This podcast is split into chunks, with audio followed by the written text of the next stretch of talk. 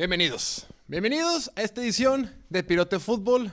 Una edición que grabamos domingo por la noche. Una edición que me deja pasmado, que me deja sin palabras, que me deja en estado catatónico, que me deja en shock. Y para esto está acompañándome el buen Diego Elordi. Diego, ¿cómo estás? Yo estoy bien, yo quería que perdieran los Niners, pero pero he pasado por peores, ¿no? Yo siendo fan de Nueva Orleans me tocó el Minneapolis Miracle, me tocó el no call ese en el campeonato de fue campeonato de conferencia, ¿no? contra los Rams en casa el año que íbamos a ganar el Super Bowl antes de que se retirara Drew Brees. Entonces yo he pasado por peores. Ahorita era nomás cuestión de, de fanatismo, de que le iba más a los Cowboys. Más te vale. Sí, claro. Aquí con, con- contigo y el piña, pues no tengo de otra, ¿no? Pero. Ven, Piña, que salga, que salga el cuadro el Piña. Ven, No, Piña. el piña, el piña no puede ni caminar. Que enseñe su jersey. Ven, ven, ven. Devastado. Que salga el cuadro El último juego de Zeke con los Cowboys. de Tony Pollard. Sale buen Piña. Ve nomás. Ve la cara de desilusión. ya ni siquiera se le sale.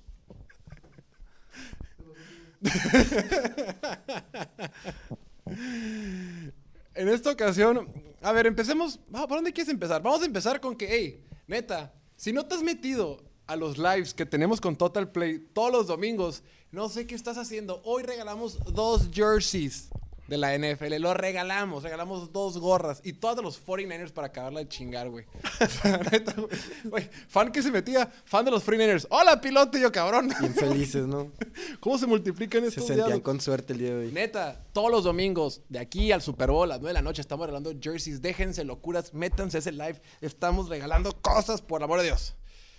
Pero bueno, el día de hoy, Dallas fue y se presentó. Me estoy muriendo de calor, güey. Eh, Tengo las orejas rojas, pero estamos aquí con Dallas. Se perdió. Con orgullo.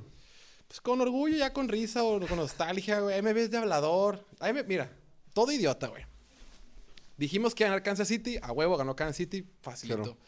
Dijimos que ganar los Giants, güey. A la madre, parecía un juego de dijiste. prepa. A mí no me metas. Ya se está abriendo, ¿viste? Yo Ya- no dije que iban a ganar los, está- Li- ya los se está- Giants. se está, se está rajando. Ni Buffalo. Dijimos que iban a ganar los Giants y santa potiza, güey. Luego dijimos, o dije que iba a ganar Buffalo. No se presentaron. Y hoy, tanto mame. Dak Prescott acaba de dar el mejor partido de su vida. Si, si Dak Prescott juega como juego contra Tampa Bay, es imparable. Agarra este cabrón, güey. Y, sin- y- y pudo haber tenido cinco intercepciones.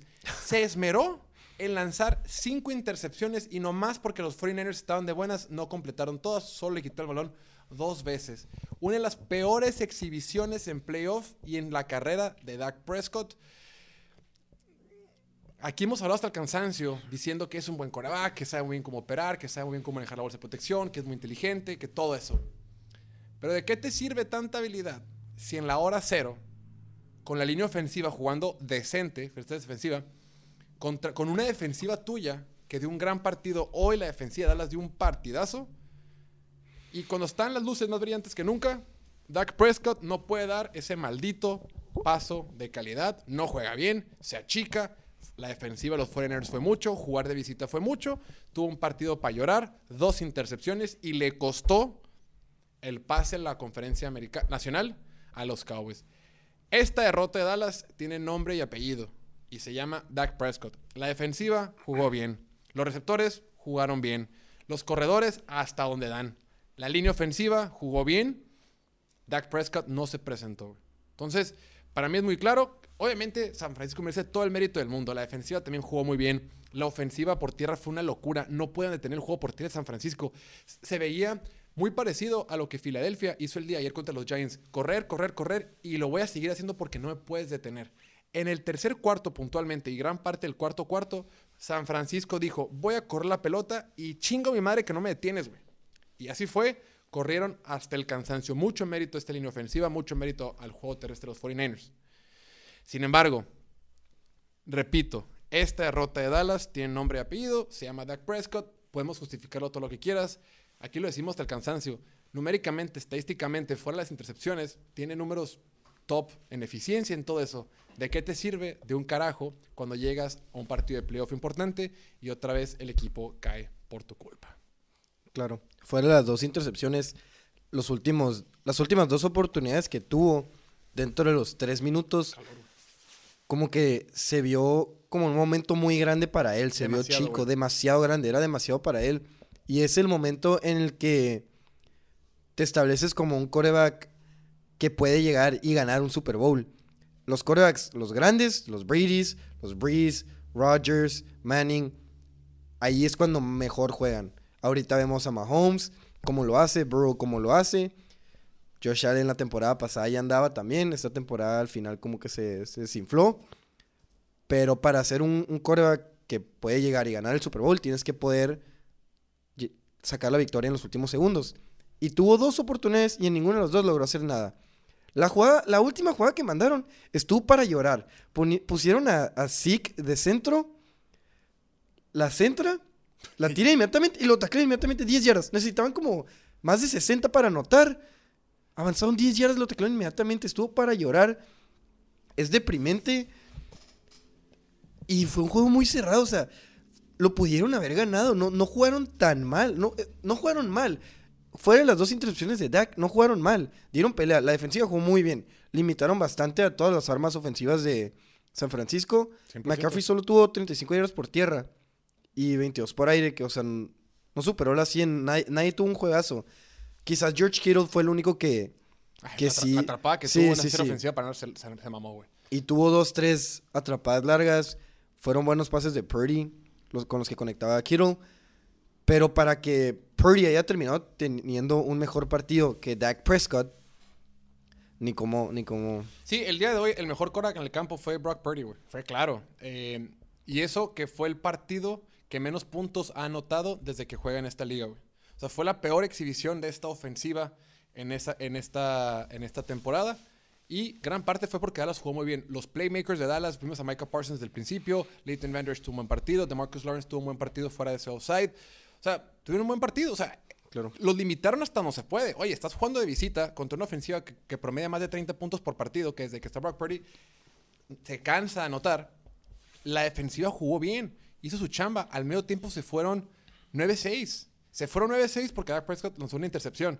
Se debieron, se debieron de haber ido 9-6 en favor de Dallas, pero bueno, no pudieron completar esa última, esa última serie ofensiva y le interceptaron. Terminó Dak Prescott con 3 tres, tres o dos, dos intercepciones. intercepciones. Y al último, la, última, la penúltima serie ofensiva pudo haber sido la tercera que se le cae las manos a, me parece que fue Greenlaw o No, no. Al-Shaair, o al otro. Bueno, al quien haya sido. Lo que sí preocupa es que justo cuando parecía que por fin habían detenido la- a la ofensiva de los 49ers y le dejaron la pelota con más de dos minutos a Dak Prescott, con, un par, con, con- con tres timeouts todavía, o uno, dos. Eran más Dos de dos tres. minutos y tres timeouts. Sí. Se sentía que no se iba a hacer, güey. Sí. De entrada recibieron la pelota como en la yarda 10, me parece. o La recibieron con la yarda 10. No avanzaron una sola yarda, tres y fuera, güey. O avanzaron cualquier cosa, güey. Siguiente serie ofensiva, Dalton Schultz. En la... Era imposible que ganaran. No le voy a echar la culpa a Dalton Schultz por Pero tenían partido. oportunidad si pudieran lanzar el Hail Mary, pero Dos jugadas, consecutivas. Una, se quiere salir del campo y lo echan para atrás. Entonces no marcan máximo avance y hacen que, la juga- que el reloj siga corriendo. Es un error de novato idiota que no has concentrado. Y después, en la, en la última que le mandan un pase como de 10, 15 yardas, no, la quiere cachar con mucha se tranquilidad. quiere ver muy chilo Se así. quiere ver así como muy casual, como si que, pendejo, mete los putos Sí, pies. güey". claro. Y así entiendo. perdieron de todas maneras. Oye, nos estamos enfocando en cosas bien chiquitas, pero al final de cuentas, la ofensiva de Dallas nunca pudo establecer el plan de juego que quería mandar al ataque. Es como el año pasado cuando Dallas perdió contra San Francisco, que al último pierden por esa jugada que Dak Prescott se, se desliza, Sí, la bola al sí. coreback, todo ese cagadero. Se quejan mucho de esa jugada, pero en realidad De todos modos no hubiera anotado. tenían que anotar en una jugada desde la 25. Sí. Se puede hacer, güey, pero las probabilidades son bajísimas. Se puede hacer, pero si no has anotado más que un touchdown en todo el juego, ¿cuál es la probabilidad de que puedas anotar en los últimos segundos? Contra la mejor defensiva de la NFL. Ahora Así, te pregunto a ti, ¿qué crees que hubiera pasado si los Corax estuvieran al revés? Si Dak estuviera en San Francisco y Brock Purdy en Dallas. ¿Quién hubiera ganado hoy? Ah, la madre, qué buena pregunta, güey. ¿Preferirías tener a Brock Purdy que a Dak el día de hoy? A cómo jugaron los dos. No sé quién hubiera ganado. Pero hoy, puntualmente en este partido hubiera preferido a Brock Purdy, por supuesto. Claro. Jugó mucho mejor. No tuvo, interce- no, No, tuvo, tuvo problemas. intercepciones. La Más hubo una que se le cayó a Trevon Diggs, pero fue un pase bateado. La Ajá. batearon. Este. No jugó mal, güey. Hizo su chamba, la neta. Aquí, aquí nos cansamos de criticarlo con, justa razón. Yo creo que hoy tuvo un buen partido. Eh, me gustó que, que Kyle Shanahan entendió. Dijo, ¿sabes qué? Vamos a correr la pelota. No nos pueden detener. Y, y lo más importante, si tú ves los números de, de, de Mitchell y McCaffrey y todo eso, no promediaron gran cosa, ¿eh? O sea, todos tuvieron menos de cuatro días por acarreo. No, no espanta a nadie. Pero se, se sentía como que avanzaban en todas las jugadas, como que era imparable el juego terrestre. Exacto. Eh, no- muchas veces los números no empatan con la realidad porque Sí. la jugada más larga de Eli Mitchell fue de 13 yardas, que fue esa última. Por, e- o sea, quiere decir que esas 3.6 yardas así fueron todo el partido. 4 Sí. yardas, 4 yardas. Y si, y si tú conviertes, y si tú corres la pelota 4 yardas tres veces seguidas, pues Primera tienes diez, primeros primera y dieces. O sea, no- Sí. no- a veces el americano eh, es bastante es bastante simple. San Francisco promedió 5 yardas por jugada, mientras que Dallas promedió 4.7. Eh, un tema grave de Dallas otra vez fueron los castigos. Tuvieron 7 castigos eh, en comparación contra San Francisco, que solo tuvo 3. Fue un factor que el partido, el partido del año pasado en la ronda de, comodín fue similar. Dallas tuvo muchos castigos que les terminó costando. Y, pues no sé, o sea, la neta, la- San Francisco fue, Creo que también afectó mucho la lesión de Tony Pollard. Si hubiera estado dentro Pollard, igual y hubieran tenido mejores drives, hubieran logrado meter patadas, porque no iban a anotar, eso sí, pero podrían haber logrado meter algunas patadas y estar más, más ahí al final del juego. Eh, Lo de Zeke ya, aunque no lo quieran aceptar, creo que este fue su último juego con los Cowboys. Promedió 2.6 yardas por corrida y tuvo 10 corridas, o sea, no es- su corrida más larga fue de 5 yardas, mamá. Sí, por favor. Y ya van varias, o sea, ya hasta es, es un meme que Sick, el señor, dos yardas por corrida. Sí, Pobrecito. Y, y- y- y- y no, No es culpa duran. de él, güey. Sí, sí, no es duran culpa de él. corredores. Es parte del- del- de que jugar la posición es bien complicada, el desgaste al cuerpo es bien complicado. Y si el tipo pudo cobrar 90 millones de dólares, bien por él, güey. Sí, bien claro. por él. No, es que la franquicia de Dallas tiene que entender. Tú hiciste lo correcto, no te podemos culpar, nomás que pues ya salte la chingada, güey, no nos sirves. Eh, lástima la de Tony Pollard, se lastimó el tobillo. Esa lesión es como de dos me- de mes y medio, dos meses. Eh, vamos a ver qué tal. ¿Eh? Tres meses. Bueno, no importa, ya están. Bueno, le va a afectar en sus vacaciones. Igual, nomás. sí, cuando esté en Hawái va a estar un poquito ya más sano o ya menos sano. Sí. ¿Qué más quieres agregar de este partido? Lo costosas que fueron las intercepciones, porque no fueron cualquier cosa, se fueron en, en. O sea, la primera intercepción, los, los Niners salieron de ahí con tres puntos. O sea, casi ni avanzaron porque la defensiva de, de Dallas jugó muy bien, Sí. pero ya estaban en, Zona roja. zona, en zona roja, ajá. Entonces, tres puntos fácil. Y la otra era un drive en el que Dallas estaba avanzando bien, que probablemente hubiera anotado, pero digamos que no anotan, digamos que únicamente meten la patada. Les das esos tres puntos, tienen 15 en el marcador, les quitas los tres a los Niners de la primera intercepción y es un 15-16 y al final podrías haber, te podrías haber metido al, a, la, a la zona roja otra vez para meter una patada para ganar. O Me- que no me- le hubieran Me tapado la confundiste con primera. tus matemáticas, güey, pero. Sí, sí, sí, le, le O das sea, yo fueron tres como- y fue, le quitas fue como, tres. fue como un swing de nueve puntos, güey. Sí, sí, Los seis que te metieron de la intercepción y los tres que dejaste de anotar, güey. Ajá. Y perdiste por siete. ajá. Vale, madre. Igual, y- y- sí, fueron costosas. El tema es, como dices tú, las intercepciones fueron costosas. Eh, y la defensiva hizo su chamba. La defensiva aguantó, güey. A la defensiva no le puedes decir nada. La defensiva las jugó muy bien. La defensiva de los 49ers jugó todavía mejor. Todavía sabíamos, era complicadísimo correrle a esta defensiva y, y otra vez se, se evidenció. Eh, y del otro lado, gran trabajo en la línea ofensiva de los 49ers, aguantó muy bien. El juego por tierra, repito, excelente. Vimos varias jugadas de Brock Purdy donde se plantaba en la bolsa de protección y tenía mucho tiempo Tenía- para lanzar. Verde alrededor. Sí. 10 yardas alrededor de puro verde. Y en realidad solo requirió de una serie ofensiva exitosa para, para, para ganar el partido. Solo tuvieron un touchdown este equipo, los 49ers. Un touchdown. Los demás fueron goles de campo. Y Pero esas- aún así jugó mejor Brock Purdy que Dak Prescott. De acuerdo. Y esa serie ofensiva fue en el tercer cuarto que duró seis minutos. Seis minutos. Se chutaron la segunda mitad del tercer cuarto y terminó el cuarto cuarto. Seis minutos. touchdown de Christian McCaffrey y eso fue suficiente, ¿no? Donde vimos a un, a un Brock Purdy que conectó con George Kittle, que conectó con diferentes receptores, que corrieron la pelota. Gran plan de juego que mandó, eh, que mandó Kyle Shanahan. Cuando Brock Purdy necesitaba lanzar, lo hacía. O sea, sí, sí protegieron a Brock Purdy, pero en ocasiones muy puntuales lo ponían a lanzar y lo completaba. Y, hizo su chamba, güey, la neta. Sí. La neta bien, güey. Creo que ya después de que van ocho partidos de Brock Purdy, Ocho por partidos ahí. de Brock Purdy. Ocho partidos de Brock Purdy, creo que ya es... Ya, ya me siento seguro con él como...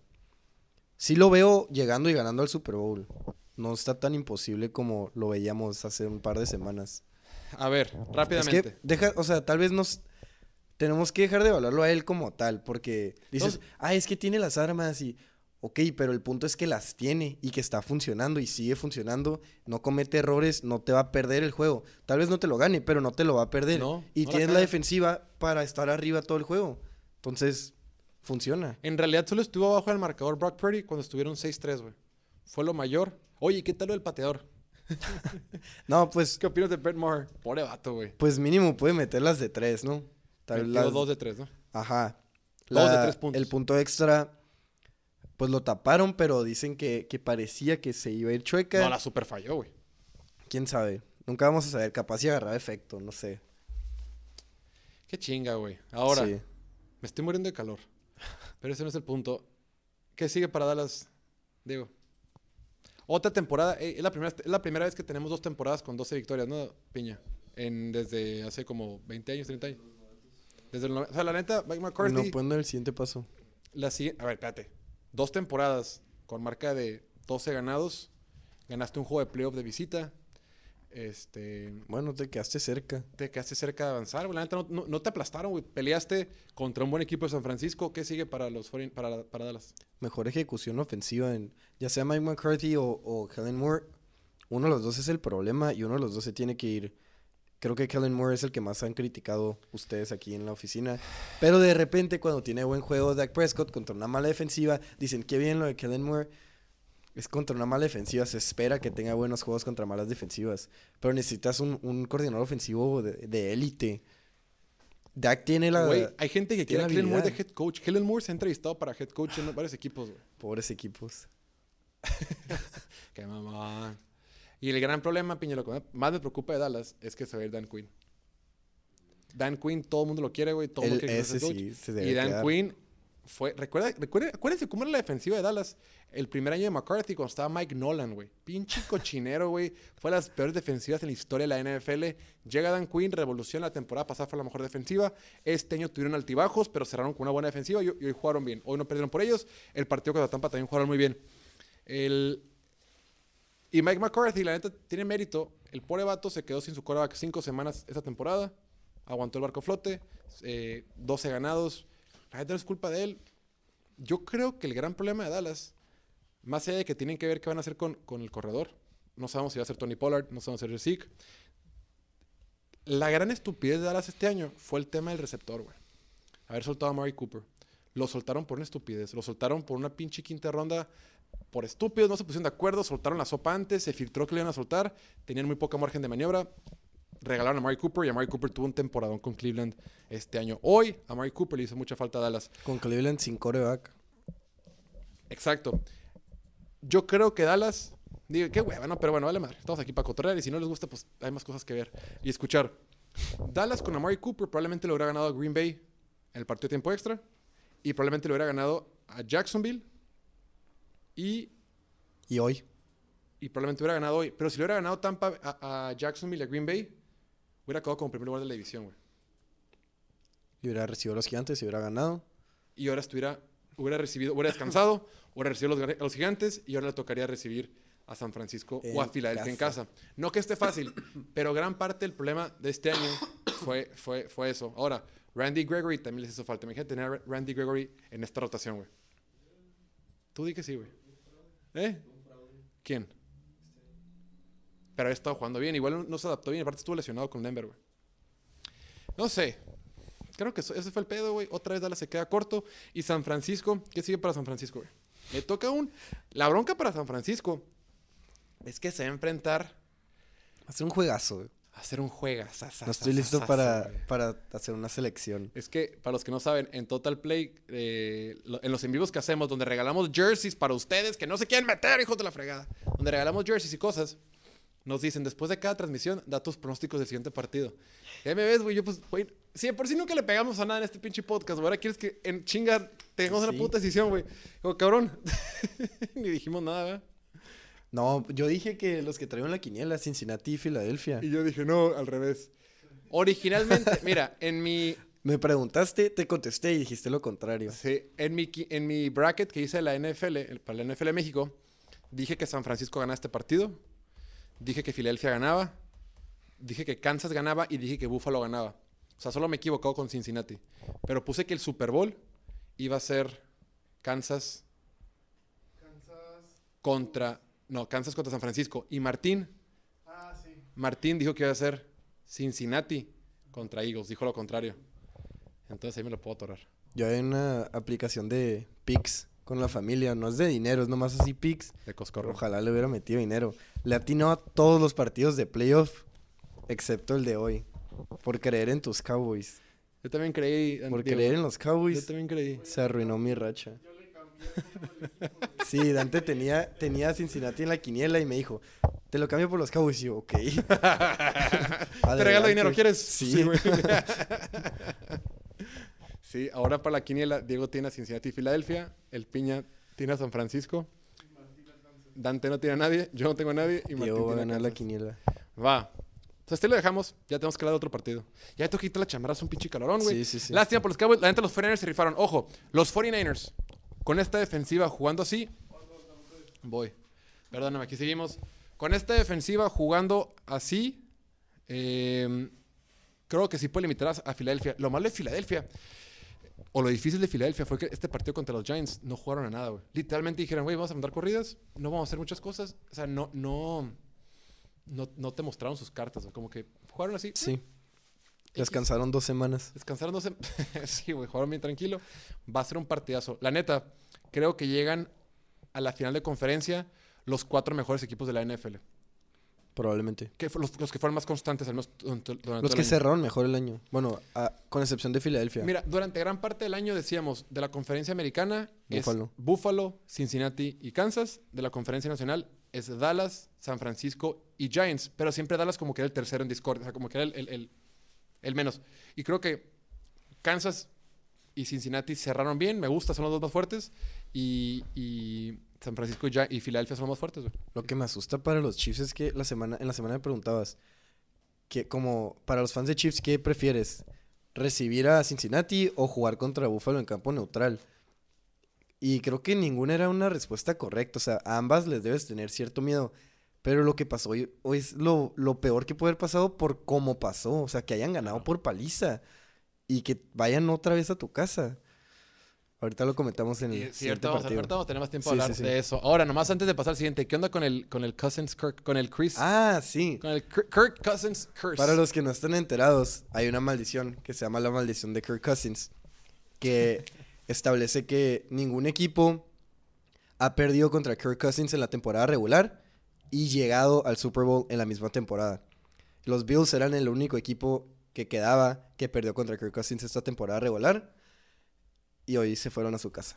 La maldición es real. Pero siento que si pierdes contra Kirk Cousins, no eres un equipo de Super Bowl. Entonces, Ey, es, es- es como... si es como decir, si pierdes contra los Colts, ah, Kansas. Kansas perdió contra los Colts. Sí, bueno. A ver, pero Cincinnati perdió contra Pittsburgh, perdió contra Dallas, perdió contra... ¿Contra qué perdió Cincinnati? Rápido, rápido, rápido. No sé. Baltimore. Baltimore. Y uno más. Bueno, no está tan fácil entonces porque equipos muy malos de, la- de repente te pueden ganar porque te, te confías mucho, pero equipos así medio pelo como, Y Cleveland. como los Vikings, como Kirk Cousins, si pierdes contra él, no eres equipo de Super Bowl. Sí, pues bueno. Tengo que escoger equipo de playoff. Creo que es Kansas City mi equipo de playoff. ¿Cómo? Creo que mi equipo de playoff ahora es Kansas City. Ahorita Cincinnati yo. ¿El tuyo, Piña? Yo me dedicaré a ver cricket, Dice el Piña que sabe a ver cricket. Pero bueno, pues ya. Cambiamos de partido. Ahora pasaremos a hablar de la otra, semi- la otra semifinal de conferencia entre Cincinnati y los Bills de Buffalo. ¿Qué calor hace? Ahora, tenemos que hablar del Philadelphia contra Giants 2.0. No, la neta, de repente este partido empieza 14-0 en favor de Cincinnati. vemos un equipo de Cincinnati que mueve la pelota y dice, espérate, espérate, nada que es como Filadelfia el día de ayer, pero bueno, al final del día se puso más reñido. Sin embargo, otra vez, Cincinnati se mete a la final de conferencia americana contra todos los pronósticos. Tiene una, una probabilidad del 30% de ganar este partido, de acuerdo con los modelos matemáticos de los casinos.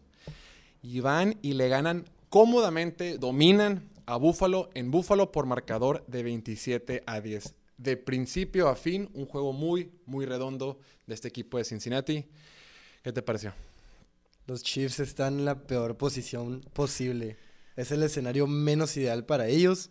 Se van a enfrentar por cuarta ocasión en dos años ante un Joe Burrow que hoy se estableció como el mejor coreback en la NFL no llamado Patrick Mahomes. Y en el juego de la próxima semana, Mahomes no va a estar al 100. Va a seguir siendo un buen pasador desde la bolsa, pero no va a ser el Mahomes que, que sale de la bolsa y que hace jugadas impresionantes con sus piernas. Va a estar tocado. Burrow va a ser el mejor coreback y va a regresar al Super Bowl. Dios, Dios, Dios, Dios. A ver, espérate, tenemos que hablar del partido que pasó. ahorita. No, vámonos, Oye. vámonos. Se fue, se me fue un gallo. Oye, el Diego ya viendo temas de Hall of Fame. Espérate, cabrón. Vamos viendo el partido de hoy. eh, cómo le ganaron a Buffalo en casa. Josh Allen, en su joven carrera, nunca había perdido un partido de playoff en casa. El día de hoy, en un partido donde cayó nieve, en un partido donde hacía frío, hacía viento, un escenario incómodo, vimos una versión de Buffalo disminuida. Todas las dudas que teníamos acerca de este equipo se manifestaron el día de hoy. La línea ofensiva que no puede proteger, el juego por tierra que no funciona bien, eh, Josh Allen siendo errático con sus pases. Si bien es cierto, hoy no le interceptaron, hoy no tuvo... eh, Hasta el final, que bueno. ya no cuenta eso. Fíjate que al final, en los últimos minutos ya no los vi, pero sí es cierto, interceptaron al final. En general no cometió errores tontos, sin embargo, nunca pudo eh, ser ese Josh Allen diferenciador. Tuvo 26 yardas por tierra, fue el que más yardas por tierra tuvo ese equipo. Y de principio a fin, Cincinnati demostró que es un equipo que está más preparado para este tipo de condiciones. Se vieron superiores, lo que hizo la defensiva fue impresionante. Los limitaron a un touchdown, un solo touchdown a una de las ofensivas más explosivas que hemos visto. Si les quitas la explosividad, en realidad no tienen mucho. Su juego terrestre es el punto más débil del equipo como tal. Y pues simplemente no estuvo el día de hoy. Y si no está el juego terrestre, tienes que depender de la explosividad. Y a Josh Allen le fallaron uno que otro pase largo. Tenía sus receptores abiertos, le faltó poquito. Y también la defensiva de Cincinnati tuvo grandes jugadas. Se aventaban y lo tapaban. Y pues eliminaron por completo la explosividad y por eso se llevaron el triunfo. ¿Sabes qué es lo más chistoso? Habíamos platicado de que no, Cincinnati tiene un broncón, la línea ofensiva no está jugando bien, la línea ofensiva de Cincinnati excelente. Viene, viene, viene mermada y demás. Pero la línea ofensiva que sí batalló fue la de Búfalo. Y lo veníamos comentando. La gran debilidad en la ofensiva de este equipo de Búfalo, entre los errores de Josh Allen, es que la línea ofensiva no protege. Y hubo situaciones bien complicadas, eh, puntualmente en la primera mitad, que creo que, que creo que fue cuando se decidió el partido. Fue donde se decidió el ritmo que iba a llevar este partido.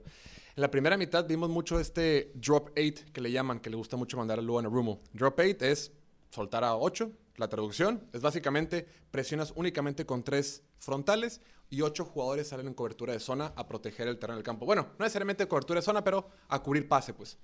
Entonces se vuel- se vuelve bien complicado porque por lo general los quarterbacks tienen a cinco jugadores elegibles para atrapar pase. Si se enfrentan contra ocho, numéricamente, obviamente, están en desventaja. Lo que pasa con el drop 8 es, vamos a obligar al quarterback que se plante en la bolsa de protección y, e intente ubicar huecos para hacernos daño.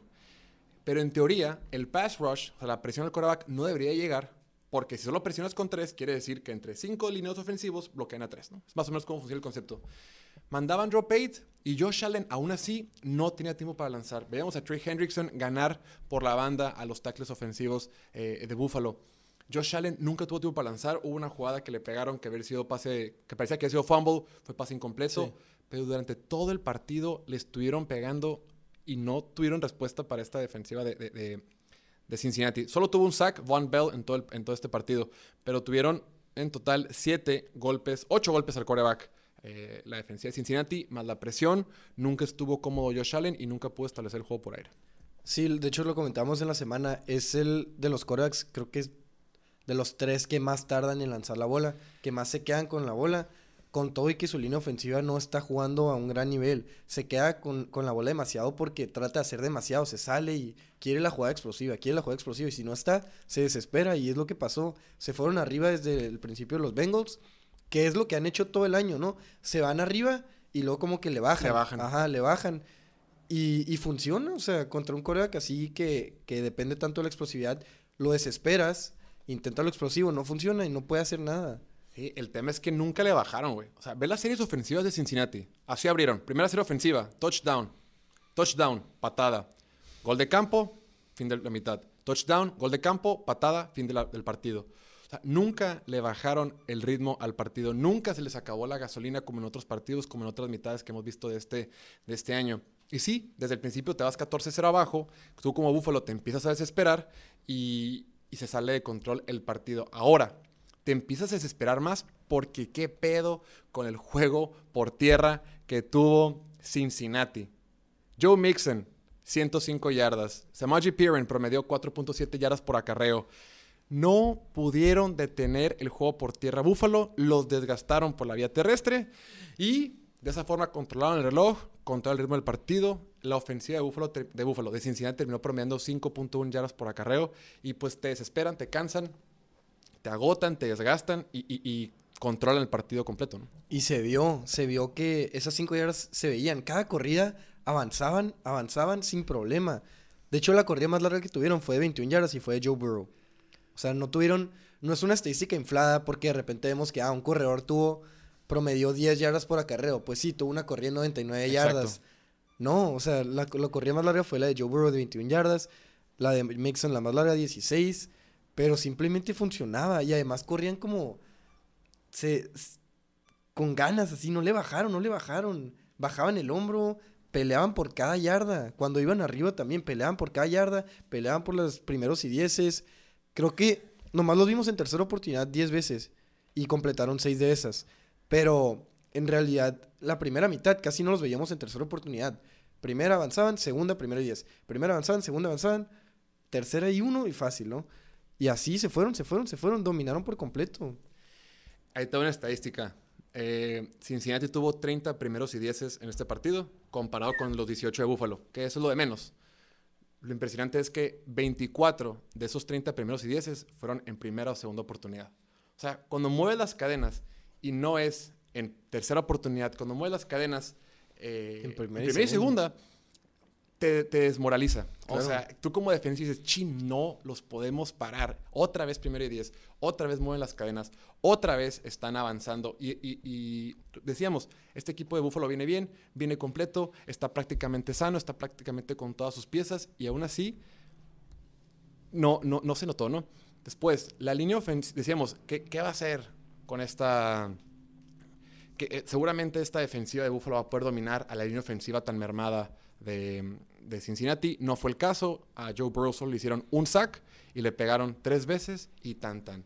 Usó sus piernas solo al final de la primera mitad y una que otra jugada por ahí, pero en realidad fue el de los partidos más tranquilos que ha tenido Joe Burrow en los playoffs, sin lugar a duda. ¿no? Se vio muy cómodo a pesar de todos los cómodo. huecos. Hasta se podría decir que jugaron mejor estos que, que el- los titulares. No sé si eran temas de esquema o qué, pero al principio sí se notó cómo aprovechaban los... Mandaban a, a uno de los linieros contra un corner, cosas así, para las corridas, y funcionaba. O sea, obviamente cualquier liniero te va, te va a sentar al corner. Estoy de acuerdo. Ahora, ¿qué va a pasar? Perdón, quiero tu opinión. El- déjame ver más qué jugada fue para no equivocarme. El marcador iba 14 a 7 en la segunda mitad, perdón, en el segundo cuarto, y vino lo que parecía ser el touchdown de Jamar Chase. ¿Viste la jugada? Sí. La marcan, digo, dos temas, ¿no? Impresionante que parecía que era doble cobertura contra Jamar Chase. Joe Burrow me dijo, me vale sí, madre. Sí. Oh, ahí va, vamos a ir con él porque es el mejor jugador y no pasa nada, ¿no? Es un poste, entra al touchdown y se, se ponía bien peligroso porque con ese marcador se iban a ir arriba 21 a 7. ¿no? Claro. Ya, ya 21 a 7 al medio tiempo, pues es bastante y ya te pone contra las cuerdas si eres el equipo de Búfalo. Ahora, la marca en touchdown en el campo, pero luego en la repetición se ve cómo pone los dos pies, cuando se va cayendo se le cae poquito la, la pelota, cuando se vuelve a tener posición de la pelota se le vuelve a caer. Perdón, ya se vuelve a meter, pero no termina todo el proceso. ¿Qué te pareció esa jugada? ¿Cuál fue tu opinión? No, creo que en, en verdad no está. no- o sea, sí es claro que, Que nunca, no. tu- nunca tuvo posesión. Pero al final de cuentas, pues no afectó el marcador, ¿no? Es cierto. Y fue un buen pase de Burrow, o sea, era lo mejor que podías hacer en la jugada. Y fue una gran jugada defensiva por parte de Matt Milano. El- 100%. sí, le metió el, el golpe y en realidad nunca tuvo posesión bien con los dos pies adentro. All Pro linebacker, Matt Milano. algo.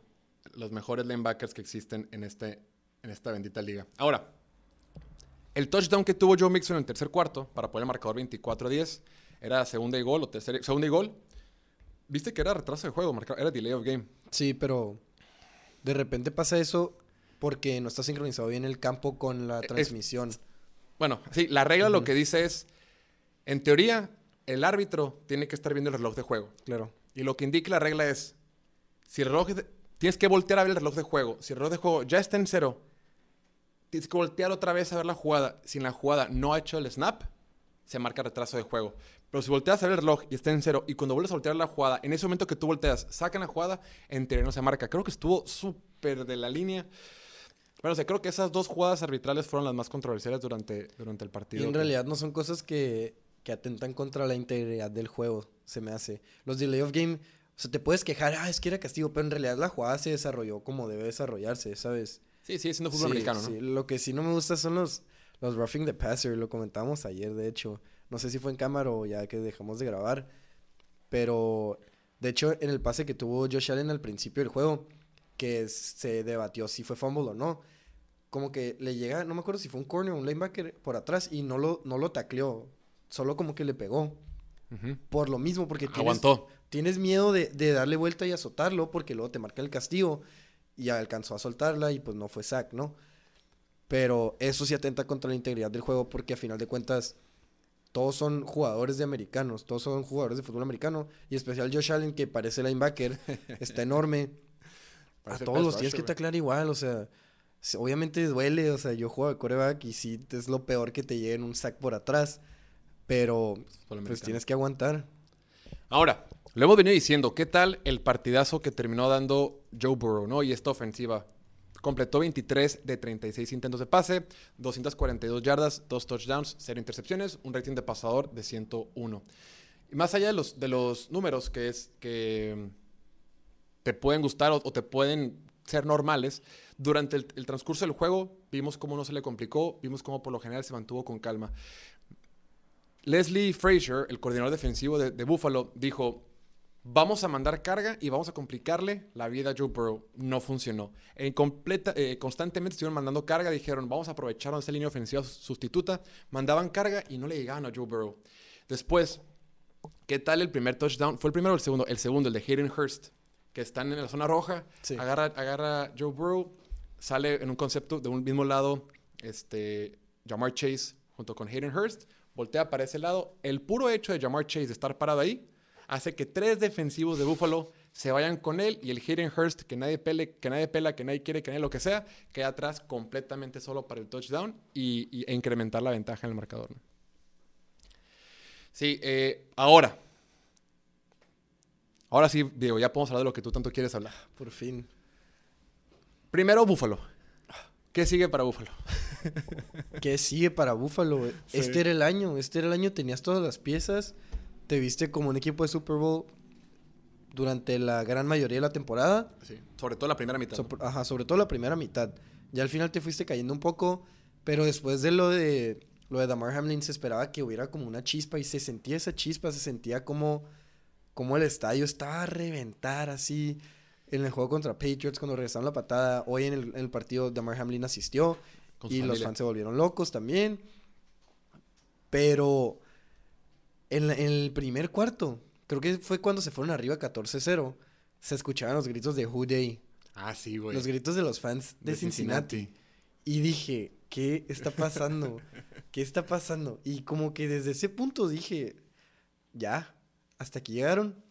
Pobrecito, sí me siento mal porque en verdad yo pensé que este era el año. Si algún, algún año les iba a tocar, iba a ser este año. Claro. No creo que... No creo que sean mejores el próximo año. Y creo que Cincinnati va a seguir mejorando Claro. año tras año. Burrow va a seguir mejorando su conexión con Chase, con, con T. Higgins. Su línea ofensiva se va a seguir reforzando. Con todo y que la neta no, ni la necesita. O sea, ya, ya llegó al Super Bowl el año pasado sin línea. Y ahorita está a un juego a su cuarto, su cuarta victoria consecutiva contra Mahomes de regresar al Super Bowl. Y probablemente ganarlo contra algún equipo de la NFC que no viene tan fuerte como Buffalo o como Kansas City. Estoy de acuerdo. Bueno, Filadelfia creo que... Filadelfia puede ser, pero la experiencia, expresión. no me gusta mucho la experiencia de, de Hurts. O sea, lo respeto y todo, siento que es un buen quarterback, pero en momentos grandes importa quién tiene más experiencia. Y Burrow ya está en su quinto partido de playoff. Sí. Ganó su quinto hoy, Ajá. sigue su sexto, el Super Bowl será su séptimo.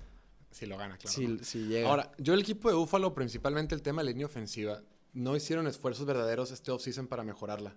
Entonces, sí tienen que reforzarla. Eh, el juego terrestre es, es impresionante que la temporada pasada no funciona. Creíamos que con James Cook íbamos a ver una versión diferente. Durante el lapso de la temporada, sobre todo al final, vimos ciertos eh, episodios donde James Cook sí puede mover la pelota por tierra, pero en realidad cuando importaba, pues no, no fue el caso y eso fue lo que vimos el día de hoy. También el partido pasado en los playoffs, el partido pasado contra, eh, contra Miami. La defensiva, le han invertido mucho esta línea defensiva. Esta línea defensiva le han invertido capital de draft, le han invertido en la agencia libre y el día de hoy, cuando más la necesitabas, no funcionó. Y está llena de estrellas. Claro, Von Miller está lesionado, pero fuera de eso, has invertido mucho capital de draft en puros jugadores que el día de hoy no, no dominaron contra una línea ofensiva en su mayoría suplente de Cincinnati. Pero bueno, se nos viene un en la final de conferencia. La revancha. Vamos a tener mucho tiempo a hablar de esa previa. Vamos a tener mucho tiempo a analizarla, ver diferentes escenarios. Y afortunadamente va a ser en Kansas City, porque la neta que guapo quería ser un campo neutral, ¿no? pues sí. Tú sí querías campo neutral, pero no, qué hueva. Quería, quería, quería ver a Mahomes y Allen en un domo así Y- explosivo. Fue- fuegos artificiales. Sí. Y el partido de hoy ese no fue el caso. Yo puntualmente pensaba que íbamos a ver muchos puntos, que ser una festival de puntos, iba a ser over, íbamos a tener 60 puntos entre los dos. Y no, 27 Pues salió la nieve y sí limita un poco, pero, pero no lo pueden tomar como excusa los fans de Bills porque, No. Porque Allen, Allen es su casa, o sea, Allen juega bien en la nieve, corre bien, y hoy no lo vimos correr tanto, y, y Bruce simplemente fue superior. Así es. Pues bueno, hasta aquí lo dejamos. No olviden suscribirse aquí al canal de YouTube y nos vemos durante la semana en todos los contenidos, todas las previas para las finales de conferencia de este año. Nos vemos. Chao.